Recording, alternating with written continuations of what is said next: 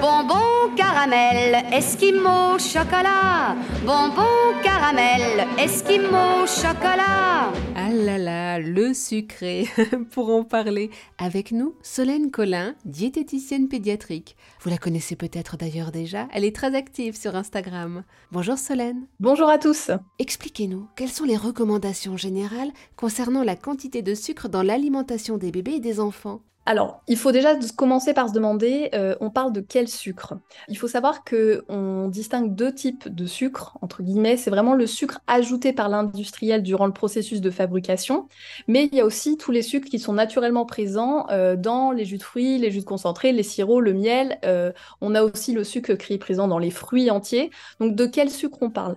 La Société européenne de gastroentérologie pédiatrique nous dit bien que quand on parle de sucre dans la prévention de ce qu'on connaît, on parle vraiment des sucres qui sont ajoutés par l'industriel durant le processus de fabrication, mais aussi des sucres, euh, des jus de fruits, des jus concentrés, des sirops et des miels. Donc c'est sur ces sucres-là qu'on va se concentrer. Ça ne prend donc pas en compte le sucre naturellement présent dans les fruits. Euh, celui-là, on le laisse tranquille et entre guillemets, on ne s'en soucie pas. On a déjà suffisamment de choses en tête à gérer. Donc voilà, on se concentre sur ces sucres-là. Donc cette Société européenne de gastroentérologie a une recommandation qui, est assez claire et que j'aime beaucoup, qui suit les recommandations de l'OMS, qui est de dire que euh, ces apports en sucre, donc on peut dire en sucre ajouté hein, finalement, doit être inférieur à 5% des apports énergétiques journaliers pour les enfants entre 2 et 18 ans. Bon, une fois qu'on sait ça, c'est bien, mais concrètement, euh, on n'est pas, les parents ne calculent pas les apports énergétiques journaliers de leurs enfants au quotidien, et tant mieux, il ne faut pas en arriver à là. Et du coup, ils nous donnent un repère qui est très très intéressant et que je trouve qui est très pratique pour les parents au quotidien, c'est qu'en fait, ils ont, ils font une proposition de quantité par cuillère à café par âge.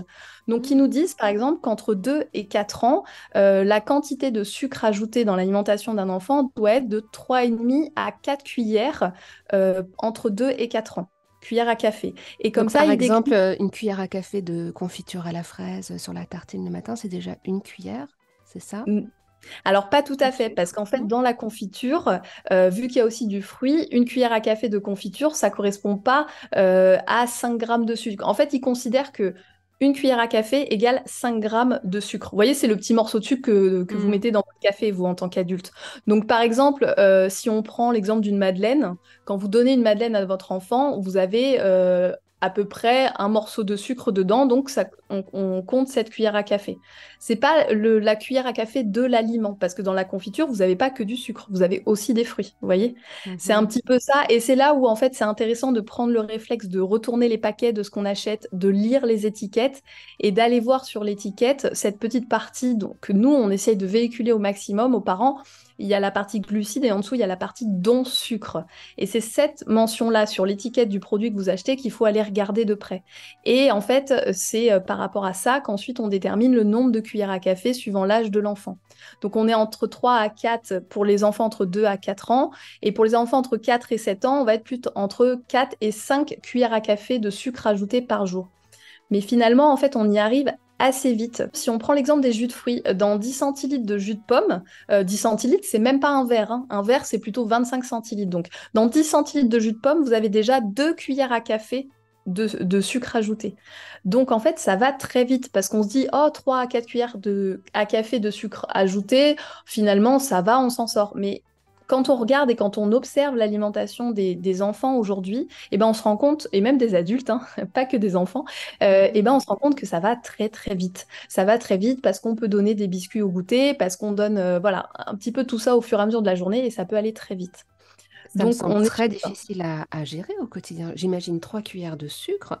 Donc, ce serait euh, deux madeleines et euh, deux madeleines pour le goûter, par exemple, et un jus de pomme. Donc, du coup, c'est-à-dire que le soir, par exemple, il n'a pas de petit dessert, il ou elle n'a pas de petit dessert. C'est c'est une gymnastique mentale euh, après le soir, après le soir, c'est parce qu'en fait aujourd'hui, je pense aussi qu'on a banalisé des produits qui sont très sucrés. Euh, le soir, un enfant, il peut très bien avoir un, yaourt nature au lait entier. Pour les enfants, c'est un petit peu plus intéressant avec un fruit Et là, vous n'avez pas de sucre ajouté puisque ça ne prend pas en compte le sucre qu'il y a dans les fruits. Mmh. Donc, euh, vous voyez, c'est aussi ça l'idée, c'est de se dire que euh, les yaourts aux fruits qu'on trouve euh, aujourd'hui un petit peu partout dans les rayons, il faut pas oublier que ce sont des produits qui sont, très, qui sont quand même très sucrés et que quand on ajoute bah, le jus de fruits, les yaourts aux fruits, les biscuits, c'est en fait c'est pas tellement les produits pris un par un, mais c'est un peu la somme sur la journée qui fait qu'on est à une quantité un petit peu trop importante. Alors que quand on va utiliser des produits au petit déjeuner, au goûter, on peut aller vers le pain. Hein. Le pain, c'est pas sucré, il n'y a pas de sucre ajouté, il y, a des glucides du fait de la farine, mais il n'y a pas de sucre ajouté.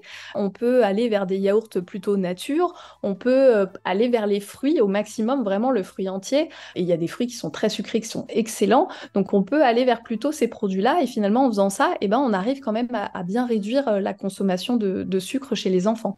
Mais c'est vrai que c'est euh, bah, c'est une habitude qui se prend, qui doit se prendre. Euh. C'est une habitude aussi qui peut être ancrée dans la famille, parce que c'est très compliqué de dire à un enfant de ne pas manger de biscuits, de pas manger de bonbons, si ses parents le font, entre guillemets, à côté. Vous voyez, c'est un peu compliqué. Hmm. Dans ces cas-là, nous, on aime bien bah, que ça soit une dynamique vraiment familiale finalement. Et ça n'empêche qu'on a le droit d'avoir des goûters d'anniversaire, on a le droit d'avoir des plaisirs au quotidien. Il ne faut pas non plus en faire une règle absolue et une restriction euh, incroyable. On y va petit à petit et on commence à regarder les produits, on commence à chercher des alternatives, etc. Et comme ça, on arrive petit à petit à se déshabituer au goût trop sucré et on y arrive. Question importante, comment gérer le retour de chez les grands-parents quand son enfant a reçu des bonbons matin, midi et soir, à volonté bien sûr? Comment gérer le retour à la maison et la restriction de sucre sans passer pour un tyran? Alors, le premier conseil, euh, je dirais que c'est pas nécessaire de faire de commentaires spécifiques. Ce qui est fait est fait. Il faut savoir qu'en fait, à la naissance, nos enfants sont vierges euh, de tout lien possible entre les aliments, la santé, le corps et le poids. Et ils ont une capacité innée de ressentir leurs signaux corporels de faim, de satiété, de fatigue. Et en fait, c'est au fil du temps et à travers toutes les petites observations et les petits commentaires entendus bah, par les parents, par la famille, par les amis, par par tout notre environnement, que se créent en fait des liens dans la tête des enfants entre le sucre et le rapport au corps voilà, tout ça, ça se crée quand, euh, au fur et à mesure qu'ils grandissent. Donc, il n'est pas nécessaire de faire de commentaires spécifiques. Je pense qu'il est quand même important d'éviter de catégoriser euh, les aliments en bons ou mauvais, et surtout de faire un lien entre le poids et les aliments. On va éviter le type de phrase bon bah allez, euh, du coup, vu que tu rentres chez tes grands-parents cette semaine, c'est légumes tous les soirs. C'est pas forcément comme ça qu'on construit un bon rapport à l'alimentation chez son enfant, et même avec les plus petits. Il faut savoir que euh, dès l'âge de 3 ans, un enfant a conscience de son corps et celui des autres. Donc il faut vraiment éviter euh, de faire ce type de lien entre les aliments et le corps.